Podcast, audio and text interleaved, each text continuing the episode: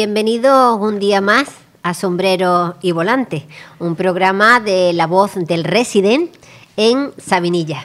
Bienvenida, Araceli. Buenas tardes, Carmen. Pues la verdad que sí, muy, muy contenta de volver al programa y espera que tenga mucha audiencia. Bueno, pues yo soy Carmen Sánchez y hoy vamos a hablar de, Carlos Cano. También tenemos con nosotros al poeta Juan Emilio Ríos, que me imagino que también tendrá algunas cositas que contar de, este magnífico autor de coplas, eh, en fin, una persona entrañable que ahora Araceli nos va a desvelar. Hoy, mm, antes de nada, quiero decir que hemos perdido a un gran rapsoda, a Diego Gómez. Diego Gómez era locutor de Málaga, ¿no? De Málaga, y ha fallecido hoy. Ajá. Era un defensor de la copla ultranza y un gran rapsoda. Descanse en paz. Pues descanse en paz. Y es verdad que en una ocasión tú me, me mandaste por, por WhatsApp, me mandaste una, unos poemas ¿eh? en la voz de Diego y la verdad que, ya no hay rasodas como, como esos antiguos, ¿verdad que no? A mí me, emocionaba mucho oírlo. Me ha gustado mucho siempre la poesía, el estilo, me ha gustado mucho mm, Rafael de León y él mm, recitaba maravillosamente bien a Rafael de León. Y hoy cuando me he enterado, la verdad que me lleva un, no sé, me ha dado muchísima tristeza. La verdad que sí, que es tiempo de, de muchas pérdidas. Sí, yo también lo, he visto, estaba pues toda Málaga conmocionada también y muchas tonadilleras dando su pésame a esta gran figura que hoy hemos perdido. ¿Verdad? Emilio, ¿tú qué opinas de, los rasodas de antes y a que ahora mm, se dicen los poemas de, de otra forma, no? Sí, la verdad es que los rasodas de antes, de los primeros tiempos de la tele y de la radio, pues la verdad es que eran maravillosos. Nosotros hemos conocido a Juana Mari Moreno, que fue actriz de doblaje y fue pues muchos años locutora de Radio Algeciras, de la cadena SER, y nosotros íbamos con ella, como decíamos, de turné, ¿no? presentando la revista Hércules y ella siempre se dejaba... Engrandecía cualquier poema. Cualquier acto, de, José, de sobre todo de, de, Federico García Lorca, sí. era su predilección pero también leía de vez en cuando alguno de Rafael de León y de, sobre todo de los poetas andaluces de aquella época, claro. la verdad que ha sido, pero bueno, el coronavirus está llevando a muchos seres queridos y a muchas personas. Tiempos difíciles estos.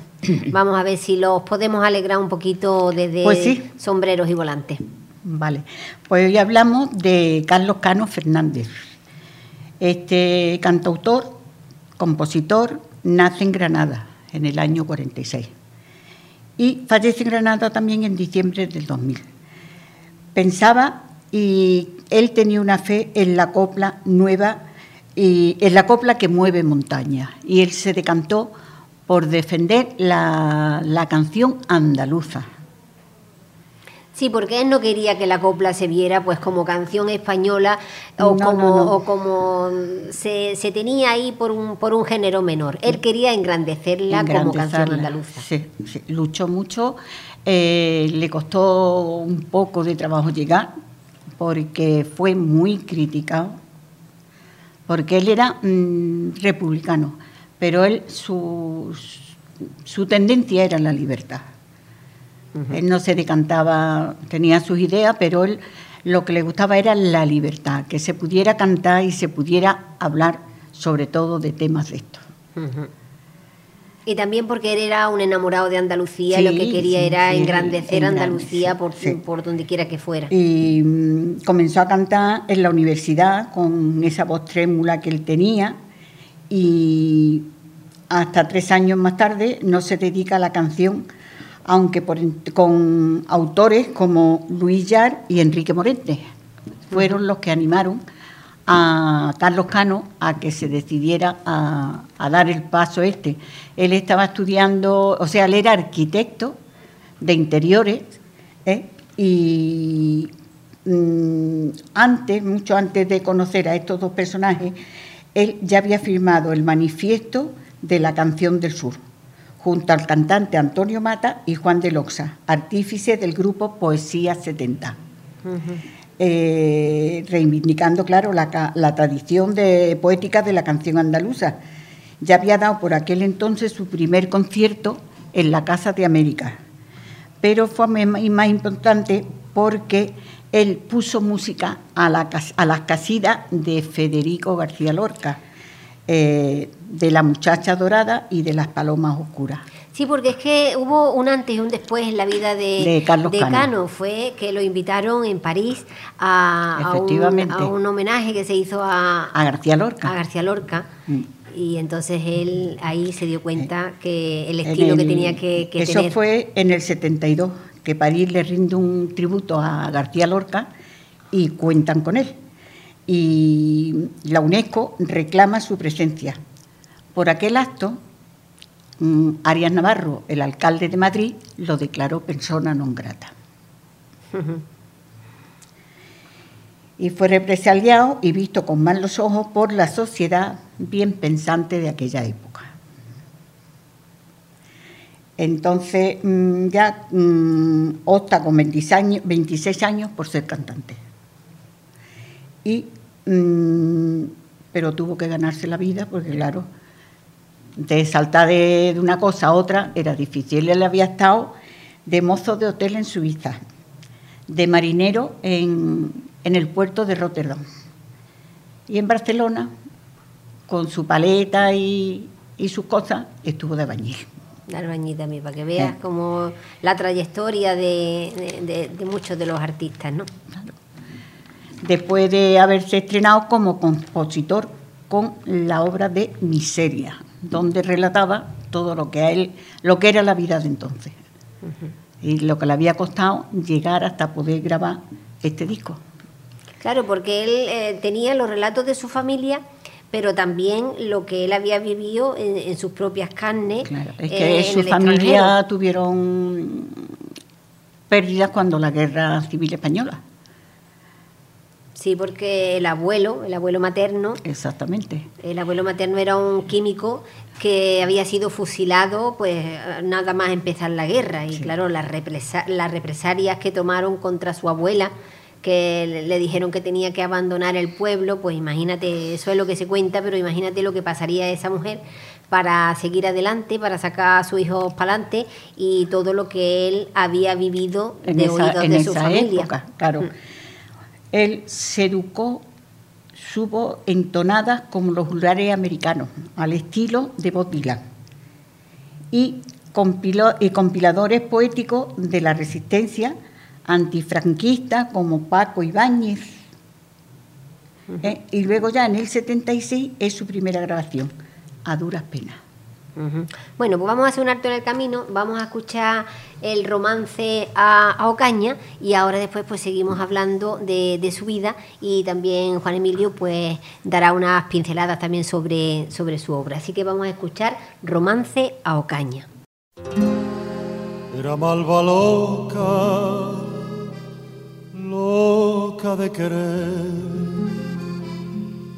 Cerveza a la boca, los ojos café. Y qué bonita pintaba la ilusión. Y qué bonita cantando en su balcón regaba la rosa, regaba el clavel, y entre copla y copla soñaba con él. Era alegría de las ramblas corazón, armaba el taco, era la revolución. Virgen de peineta y de mantilla, pluma de abanico, torbellino. Ay Virgen como Carmen de Lirio, ay se fue, se fue vestida de día, ay se fue, se fue vestida de sol, ay se fue, las malas lenguas decían que el fuego la prendería, el fuego del corazón.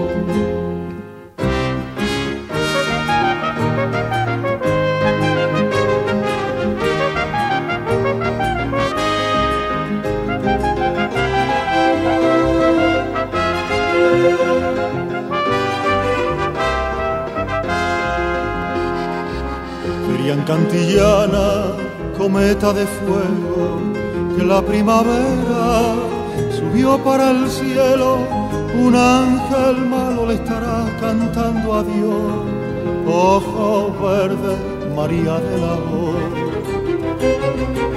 Fue libre en la duda, libre en el te quiero, libre, libre, libre como el viento, y pago el precio de vivir, la alegría la pago con la moneda amarga del limón. Ay de quien no sienta la cabeza, y entre nubes de sueños se pierde Dios lo salve de la clase media. Ay, se fue, se fue vestida de día. Ay, se fue, se fue vestida de sol. Ay, se fue, las malas lenguas decían que fuego la prendería, el fuego del corazón. Se fue vestida de día se fue vestida de sol, ay se fue.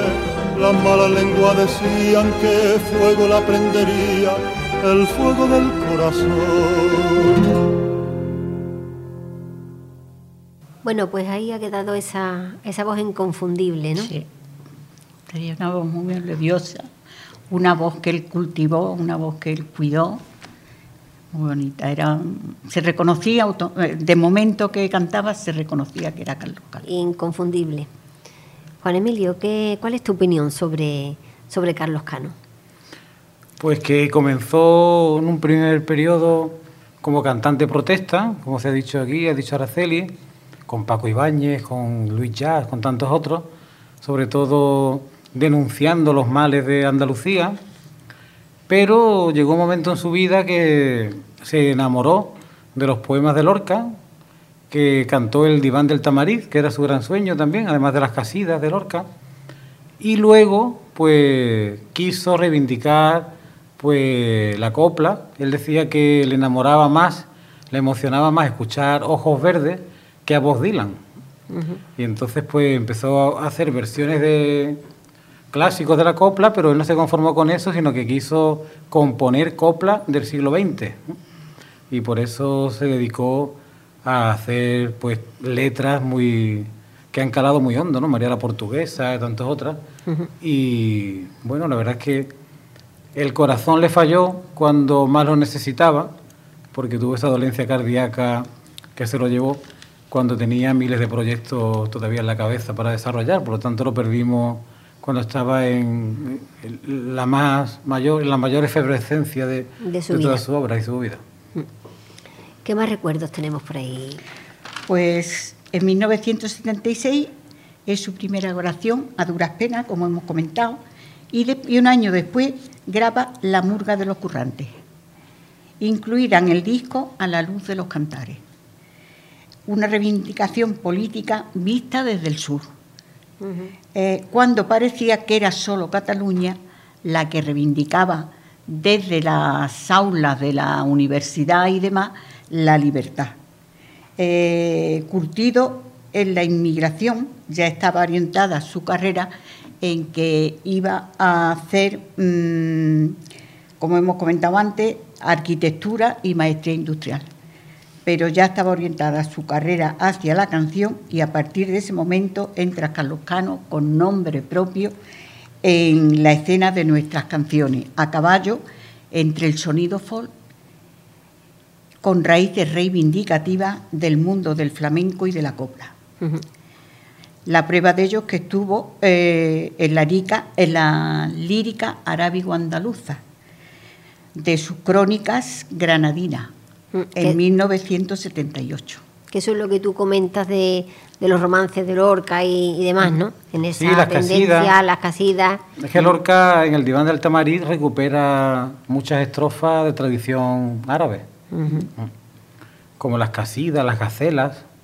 Y el diván del Tamariz es un libro precioso del que se enamora Carlos Cano y consigue llevarlo a disco, musicando él toda la, todas las letras de, ese poemario maravilloso. que, que no tenemos, que te hemos cortado. No, no, es que estoy viendo que, mm, que tengo, voy con Juan Emilio. Claro.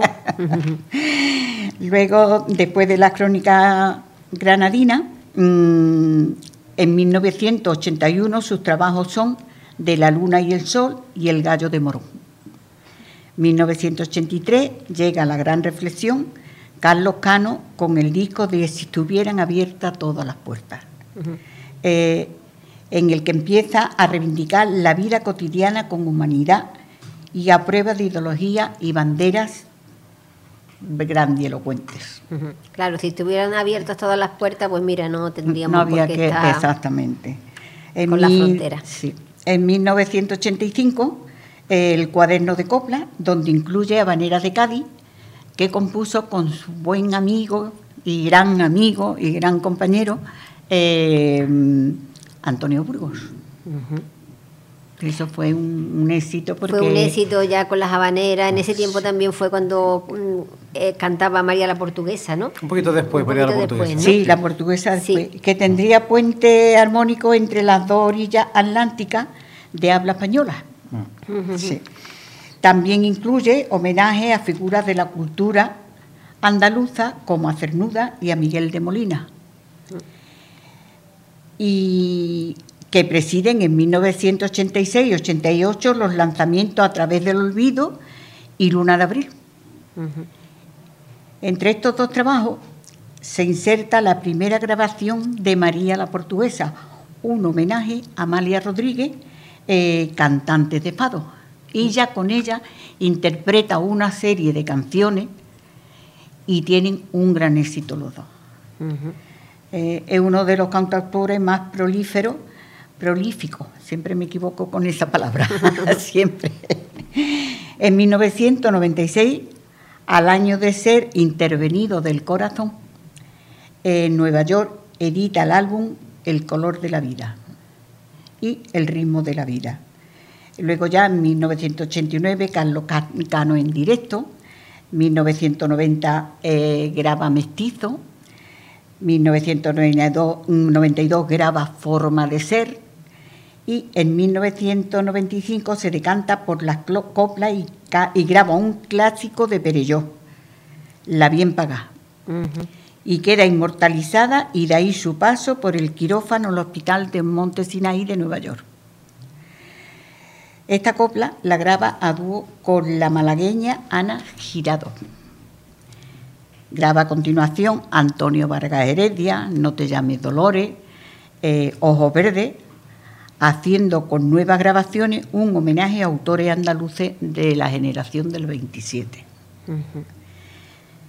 Una superproducción sobre los versos de Iván del Tamarí, como nos ha dicho Juan Emilio, y canta con la Orquesta Filarmónica de Londres y el Orfeón Donostiarra y Paco Ibáñez, Santiago Azarín e incluso la voz del torero Curro Romero. Mira, Curro, Romero también. Sí, yo es lo primero que oigo que haya cantado. yo también. Eh, luego ya en 1999 tenemos la copla eh, Memoria Sentimental. En 2000 de lo perdido y otras coplas. Durante estos años se va sometiendo a revisiones periódicas que no reflejan ninguna gravedad, que va evolucionando bien pero la sorpresa fue que la muerte lo sorprendió. Y además joven y con muchas cosas por hacer todavía, ¿no? Sí. Eh, ¿qué, nos, nos cuentas tú más, Emilio? Que tú siempre nos das una, una pincelada sobre música que es digna de escuchar. Pues que Carlos Cano reivindicó también a muchos poetas de Al-Ándalus y de personajes de aquella época que muchas veces los libros de historia, a los poetas de aquella época, de Al-Ándalus, se consideran como extranjeros, no están en los libros españoles, ¿no? O no te hablan, por ejemplo, de, grandes personajes como Al-Mutamid, ¿no? Y él sí lo reivindicó y yo creo que eso es una gran eh, batalla que tenemos que ganar en España, ¿no? Que todos esos grandes artistas hispano-andalucíes pues son tan españoles como cualquiera, ¿no? Claro, habían nacido aquí, se habrían criado aquí, sus familias eran de aquí, aunque tuvieran otras costumbres. Y Navi Ruth, el algecireño, pues era tan poeta algecireño como lo puede hacer José Luis Cano, ¿no?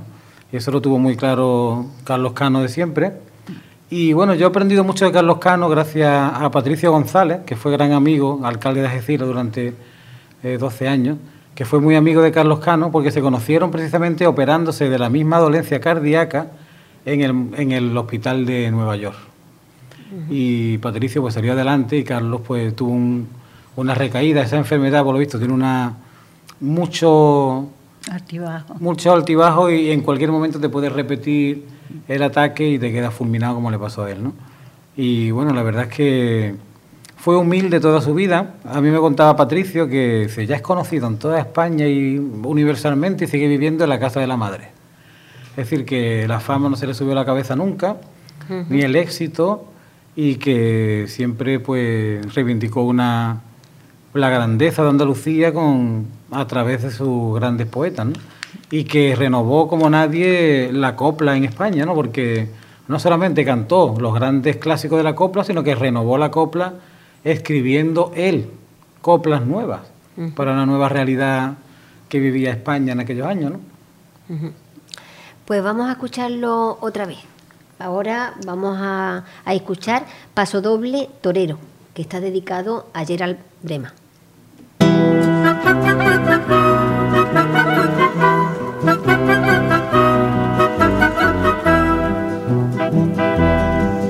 Le voy a dedicar con todo mi corazón paso doble ayer al Brena.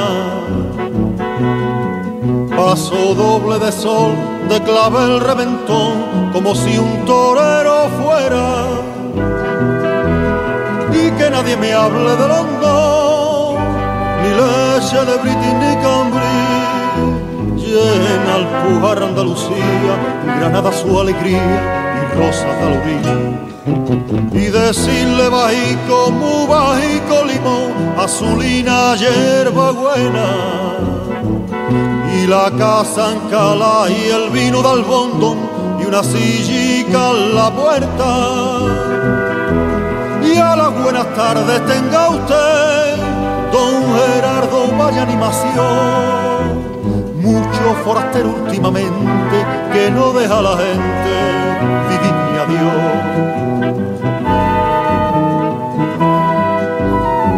Ay, alpujarra, alpujarra, que grandes son las estrellas, más grandes los corazones.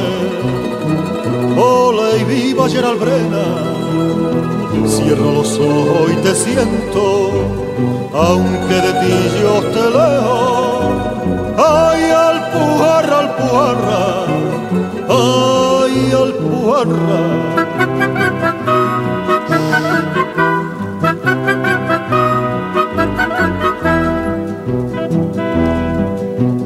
te voy a cantar de los hondos de mí y con palabras del pueblo. Tú que fuiste sultán de la esencia lustra, trovero al pujarreño. Y te voy a cantar regorbiura, prenda al garabito y balate Menda, Capuana, Jamacuco, De Trabuco, viva tu madre.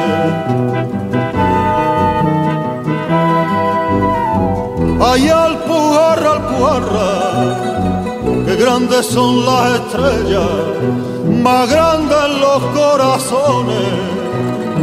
Ole y viva Gerald Brena Cierro los ojos y te siento, aunque de ti yo te lejos.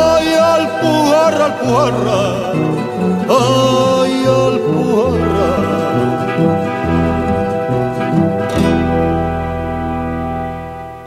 Bueno, ahí quedó ese paso doble, ¿no? Dedicado, a Geraldico. A Geraldico. Hay una serie buenísima de televisión donde sale Gerald Brennan, en, que se instaló en Andalucía mucho tiempo y que hizo pues muchísimos libros dedicados a, a la historia de, de, Andalucía y de España. Precioso. pero me encanta Juan Emilio explicando las cosas. La verdad que sí. Juan Emilio es que no solamente es un extraordinario y grandísimo poeta, sino que además tiene un conocimiento muy musical muy hondo. De, todos los, temas. Hace eh, muy pocos días escuché precisamente en Discópolis, que es un programa que yo escucho a diario y que voy rescatando también programas anteriores, de años anteriores, por los podcasts de Internet, una entrevista que fue la última entrevista que Carlos Cano concedió a un medio de comunicación pues meses antes de su muerte. Y allí pues se le veía eufórico, con muchas ganas de hacer muchas cosas.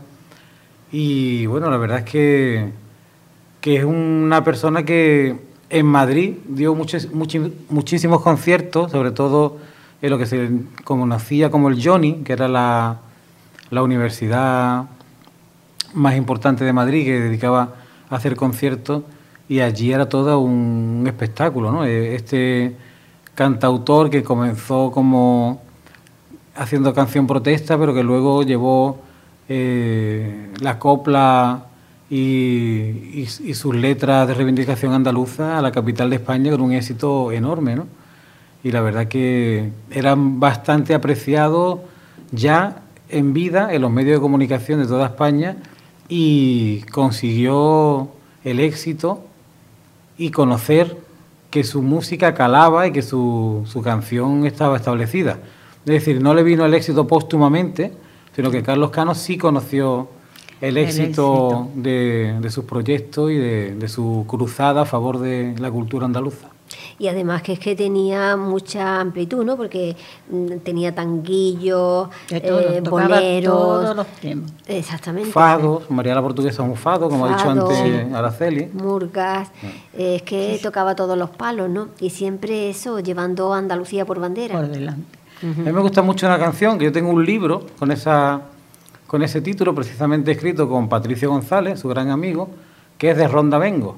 Verde, blanca y verde, que es considerado ah, el, himno andaluz oficioso, no el oficial, que es el de todos conocemos, sino el himno oficioso de Andalucía se considera que es el ese de Ronda Vengo de Carlos Cano. Hace cosa de, buscarlo y leerlo. Sí, sí, es, una canción muy bonita que la verdad es que Habla de la bandera, habla de, la cultura. Que lo, vi, el otro día cuando el Día de Andalucía, verde, blanco y verde. Sí. Vi el libro ese, pero vamos, mm, ahora ya al decirlo tú. Y en Ronda que se celebraron muchos muchos eventos donde la nacionalidad andaluza se consolidó muchísimo, por eso se llamaba de, de Ronda Vengo, y la verdad que reivindicó mucho el andalucismo y también el acento andaluz, que hoy en día pues todavía hay gente que, se burla del acento andaluz, pero bueno, hay gente como Manu Sánchez hoy en día también reivindicándolo, ¿no? Y tantos otros. Pues Carlos Cano fue uno de los primeros, ese acento andaluz tan bonito que él tenía, no solo cantando, sino hablando, y él lo llevaba por bandera siempre cuando estaba en Madrid, no era de los que se ponía fino y disimulaba para ocultar el acento andaluz, ni mucho menos, todo lo contrario. Una anécdota. Yo he estado viviendo en Madrid casi 40 años y un día me preguntó una señora de Sevilla que cuánto tiempo llevaba en Madrid. Entonces llevaría yo unos 15 o 20 años. Me dice, es que no se te nota el acento. Digo, ¿qué acento? Dice, hombre, con el tiempo que llevas aquí, pues eh, algo madrileño. Digo, pues la verdad que no porque es que he estado viviendo en Barcelona e intentado que no se me quede nada. Porque tú sacas a un gallego de Galicia y nunca pierde su deje. Entonces, ¿por qué los andaluces, porque salgamos fuera de Andalucía, tenemos que perder nuestro acento? Nuestro acento. Digo yo, es que mm, no hago nada por perderlo. Al contrario. Ya. Es que bueno, son nuestras raíces. Claro. Son nuestras raíces que hacemos. Hablamos así. Y el andaluz le marca el camino al castellano. Está demostrado que, que el andaluz va adquiriendo rasgos que años después eh, va adquiriendo el castellano. Una muestra es, por ejemplo, la pérdida de la D intervocálica, el de deo en vez de dedo. Eso hace 50, 60 años era considerado rasgo del andaluz y en Madrid no se comían la D y ahora ya sí se la comen. Prácticamente todo el mundo ya esa D entre vocales se la comen todos, también la gente de Madrid. Bueno, y Juan Emilio lo está diciendo con conocimiento de causa. Por eso. ¿eh? acabo de Porque impartir un- una clase profesor de- de lengua. Muchas, muchas palabras del castellano, por ejemplo, farina Claro, es harina. Harina, sí. Y eso en el Quijote escriben farina. todavía la F se pierde, Sí, da lugar a H, pero hay Sí, época sí. de la Edad Media que, que se conserva, se conserva sí, el apellido. palabras que se han adaptado a, digamos, al castellano, bien al andaluz, porque han perdido esa letra. He estado dando un, un curso precioso de evolución del castellano en la Universidad de Cádiz para el aula de mayores, que terminé hace nada, hace una semana, diez días, y que ha sido una pena que sea online, pero bueno, la verdad es que precioso porque tenía 25 alumnos y los alumnos más aplicados que tenía yo en mi vida, preparándose todo lo que teníamos para ese día, preguntando dudas, corrigiéndome cosas que, que tenía algún desliz, algún laxus, increíble. Bueno, pues necesitamos que personas como Carlos Cano eh, hayan dado ese paso, ¿no? Para Pues que se siga hablando eh, en andaluz. Yo la verdad es que mm, durante mucho tiempo no tenía yo a Carlos Cano como un artista de mis preferidos, ¿m? sino que con el paso del tiempo y conociendo su obra ya es cuando me he ido enamorando de lo que hacía. Pero al principio yo me acuerdo que mi madre decía, oye, es que me gusta, me gusta ese hombre. Fíjate cómo transmite, ¿no? Mi madre es una mujer, pues, del campo y sin embargo ella me decía, no, es que ese hombre me gusta. O como María Dolores Pradera. Eh, Quiere decir que la emoción que te produce, ahí está la esencia de- del artista, ¿no? Claro, que sin, sin pretenderlo y sin ser, porque él no había sido conocido hasta que no empezó a cantar estas canciones. Bueno, pero ha tenido su sello propio, ¿no? Ha sabido, ha sabido ponerle su sello y como dice Juan Emilio, Reivindicar la copla cuando la copla estaba en horas bajas. en decadencia. Y el andaluz universal. Sí, sí, sí. Era un hombre de izquierda, pero sobre todo un andaluz universal. Y se desvivía por su cultura y la gente de Andalucía. El 22 de noviembre actúa por última vez en la Sociedad General de Autores de Madrid en el Círculo de Bellas Artes. 19 de diciembre, un mes después, fallece en Granada. En el año 2000. Sí. Sí. También tenía un niño pequeño, que él tenía dos hijas, ¿no? Dos- O- dos- dos hijas tiene, sí. Dos hijas y, y otro pequeñito cuando él... La mayor de las hijas murió. ha fundado una, valga la redundancia, una fundación con el nombre de su padre y están haciendo mucho, muchas actividades, muchos actos con el nombre de Carlos Cano por toda España y entre ellas están sacando también un libro ¿no?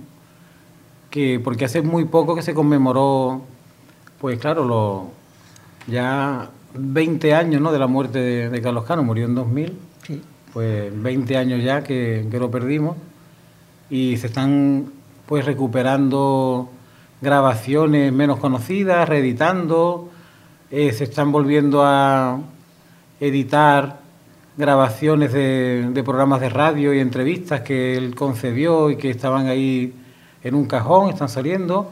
Y esa fundación que llevan sus dos hijas, pues están dándole mucha vida al legado que, que nos dejó Carlos Cano. Pues nada. Pues recordar de nuevo que estamos en La Voz del Resident, en Sabinillas, Manilva. Sombreros y volantes. Y con sombreros y volantes pues intentamos eh, darle valor a la copla, ¿no? Y a los intérpretes que la han hecho Y a estos posible. personajes que han luchado porque la copla esté ahí, en Ahí su está. sitio. Entonces, pues desde aquí eh, le rendimos este pequeño homenaje para que nos acordemos de cómo se ha puesto en, valor las cosas de, de nuestra tierra. Sí, a mí me alegra mucho de, de poder, poder asistir a este programa, que es un horario que no me viene del todo bien casi nunca, pero hoy sí que me he podido escapar. y cuando me dijo Carmen que era dedicado a Carlos Cano, pues la verdad que me, me apetecía mucho aportar mi granito de arena. Yo pues he escuchado a Carlos Cano sobre todo en programas de radio. Yo soy muy de escuchar radio cuando voy en el autobús por aquí, de un lado para otro, y, he tenido la suerte de, que han contado con la figura de Carlos Cano en ese programa de Discópolis, de José Miguel López, que la verdad es que he aprendido mucho de muchos autores, y también de Carlos Cano, que, lo, consideran pues el gran impulsor de la, de la copla. Y a mí me gustaba más la, faceta de canción protesta de Carlos Cano, pero cuando escuché los discos dedicados a Lorca me parecieron preciosos, ¿no? Es, una reivindicación muy grande, ¿no? La Fundación Lorca pues lo tiene en gran estima esos, esos discos, porque el Diván del Tamarit es un libro complicado de Lorca, ¿no? Porque se acerca a la cultura pues de Al-Ándalus, y ponerle música y cantarlo bien y con ese sentimiento era difícil. Era de los últimos libros que escribió Lorca, ya se publicó póstumamente y ese libro no es de los más famosos de Lorca, ni mucho menos. Y sin embargo, Carlos Cano lo ha elevado a un monumento musical con, con eso. Él decía en la entrevista última que concedió a, a Radio 3, al programa Discópolis de, de José Miguel López, que lo que él ya se podía morir tranquilo al haber hecho su sueño, que era el grabar el diván del Tamariz. Y luego ya pues todo lo que hizo a favor de la copla y solamente eh, con el hecho de, hacer copla cuando nadie lo hacía, cuando nadie escribía copla, pues eso sorprendió mucho y también dejó un poquito a sus seguidores pues un poco desnortados, ¿no? Porque a algunos les gustó ese cambio de de canción protesta a la copla y a otros no, no le gustó tanto. sí, por eso decía ella al principio que había tenido sus detractores y sus seguidores. Sí, sí, sí. Tuvo gente que le siguió muy fiel, otros que, que lo abandonaron cuando ya decidió dejar la canción protesta y otros que al revés, que se sumaron a, a escuchar sus discos cuando decidió apostar por la copla. El Iván de Tamarí fue una superproducción. Sí, sí, sí. Porque además contó como hemos dicho antes, con la Orquesta Filarmónica de Londres y el Orfeón Donostierra. Uh Él apostó ahí todo, su dinero, sus ganas, su energía. Y bueno, la verdad es que no sabemos si económicamente le resultó pues favorable, pero lo que sí es verdad que dejó ahí una obra que era el sueño de su vida, un musical, un legado muy bonito, esos poemas. Un legado muy bonito. Ahora hay mm, que las futuras generaciones sepan apreciarlo y sepa darle, sepan darle el valor ah. que ese hombre ha tenido y lo que ha luchado por el andalucismo. Bueno, siempre me imagino yo que habrá, eh, bueno, pues gente que estudie su obra y que estudie todo lo que, lo que nos ha dejado, ¿no? Y, bueno, aquí estamos poniendo también nuestro granito de, arena. Eh, ¿Algo más que añadir? Solamente que cantar con una orquesta detrás y con un orfeón, como el Orfeón de los Tierras, no es nada fácil. Hay gente que está estrellado en ese tipo de grabaciones. Yo me acuerdo, por ejemplo, el propio Javier Ruibal tiene un disco en el que está acompañado de una orquesta y demás, y es totalmente un fracaso. Es un experimento fallido que él mismo reconoció que no había salido como él esperaba. Sin embargo, yo he escuchado en ese programa de Discópolis eh, bastante eh, piezas de, del diván del Tamarit y suena grandioso. Es decir, que él se siente cómodo con la orquesta detrás, que su voz eh, resurge de la orquesta y no, no está eclipsada por la orquesta ni por el orfeón y que tiene una vitalidad, una fuerza, se nota las ganas que le puso en esas grabaciones. Bueno, pues ya va llegando la hora del final y quiero saludar a Federico, y a su esposa, que viven en Estepona, este hombre que ha sido capitán de barco, que es pintor, que tiene una gran cultura y que le gusta nuestro programa de copla. Y poeta también. Y poeta también, que también tiene muchísimos versos escritos. Pues este saludo nuestro para Federico y su esposa. ¿Eh? Un saludo muy cariñoso. y para todos los que no, nos, escuchan. Y no se olviden pues de la voz del Resident, que también tiene otros programas y que lo vean a través de, de Facebook. Y bueno, pues que le gustará al nuestro, le gustará a otro, porque hay para todos los gustos y todos los estilos.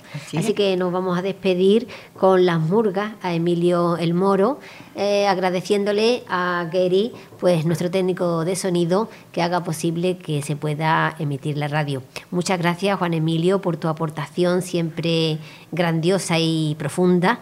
Y, y Araceli, hasta la semana que viene. Si Dios quiere. Buenas tardes. Se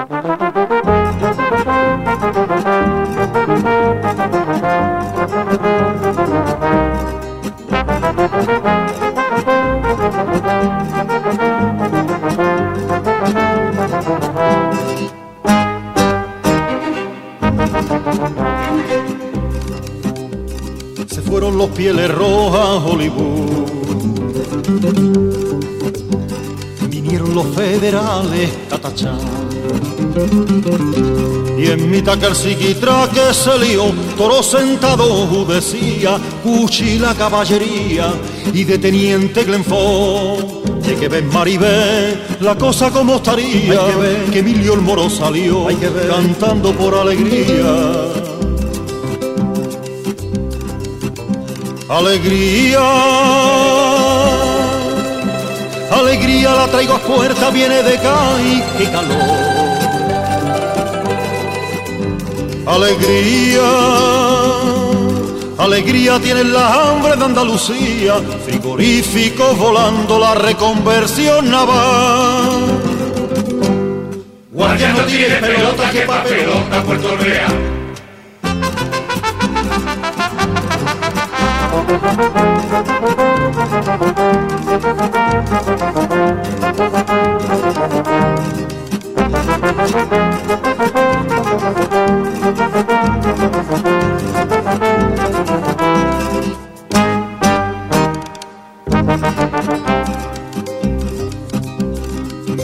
O matar patio Maricruz.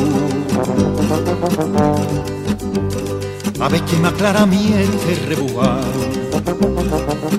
Que si dentro, que si fuera tú dirán, que si bases, que si otan, que si morón, que si rota, y el peñón de Gibraltar. Y que ven Maribé, esto sí que es carnaval, yo le viva acá y toda la tribu de Alibaba. Como quiera Como quieras que yo te quiera, ay yo te quiero, qué valor. Como quieras, como quieras de marinera, de marinero, salga el sol por antequera, conta de que salga ya. Que salga por donde quiera, lo que hace falta que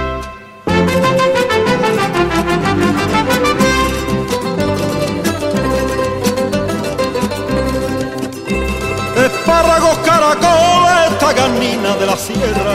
Espárragos caracoles, esta ganina de la sierra. Manojitos los niños venden por las carreteras. A manojitos los niños venden por las carreteras. No sé por qué te lamentas en vez de enseñar los dientes. No sé por qué te lamentas en vez de enseñar los dientes. Ni por qué llamas mi tierra aquello que no defiende y porque llama mi tierra aquello que nos defiende. Si en vez de ser pajarito fuéramos tigre bengala, si en vez de ser pajarito fuéramos tigre bengala, a ver quién sería guapito de meternos en una jaula. A ver quién sería guapito de meterlo en una jaula. Me han dicho que ha puesto en Madrid un despacho de mucho postín. Coloca no, ay por tu madre no, coloca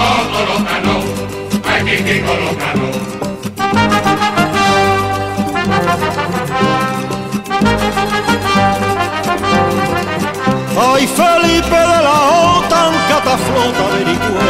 Ay Felipe de la OTAN, cataflota Bericue. Llegarás un gran torero como Velázquez y Gregorio Llegarás un gran torero como Velázquez y Gregorio Contraviento, contraviento, yo me muevo a contraviento. Y es por mi mala cabeza que me muevo a contraviento. Y me paso de la raya que a mí no me dobla el viento. Y me paso de la raya, a mí no me dobla el viento. Cascarabito me los comía y así la hambre se entretenía. No se me vaya a subir la rama del perejil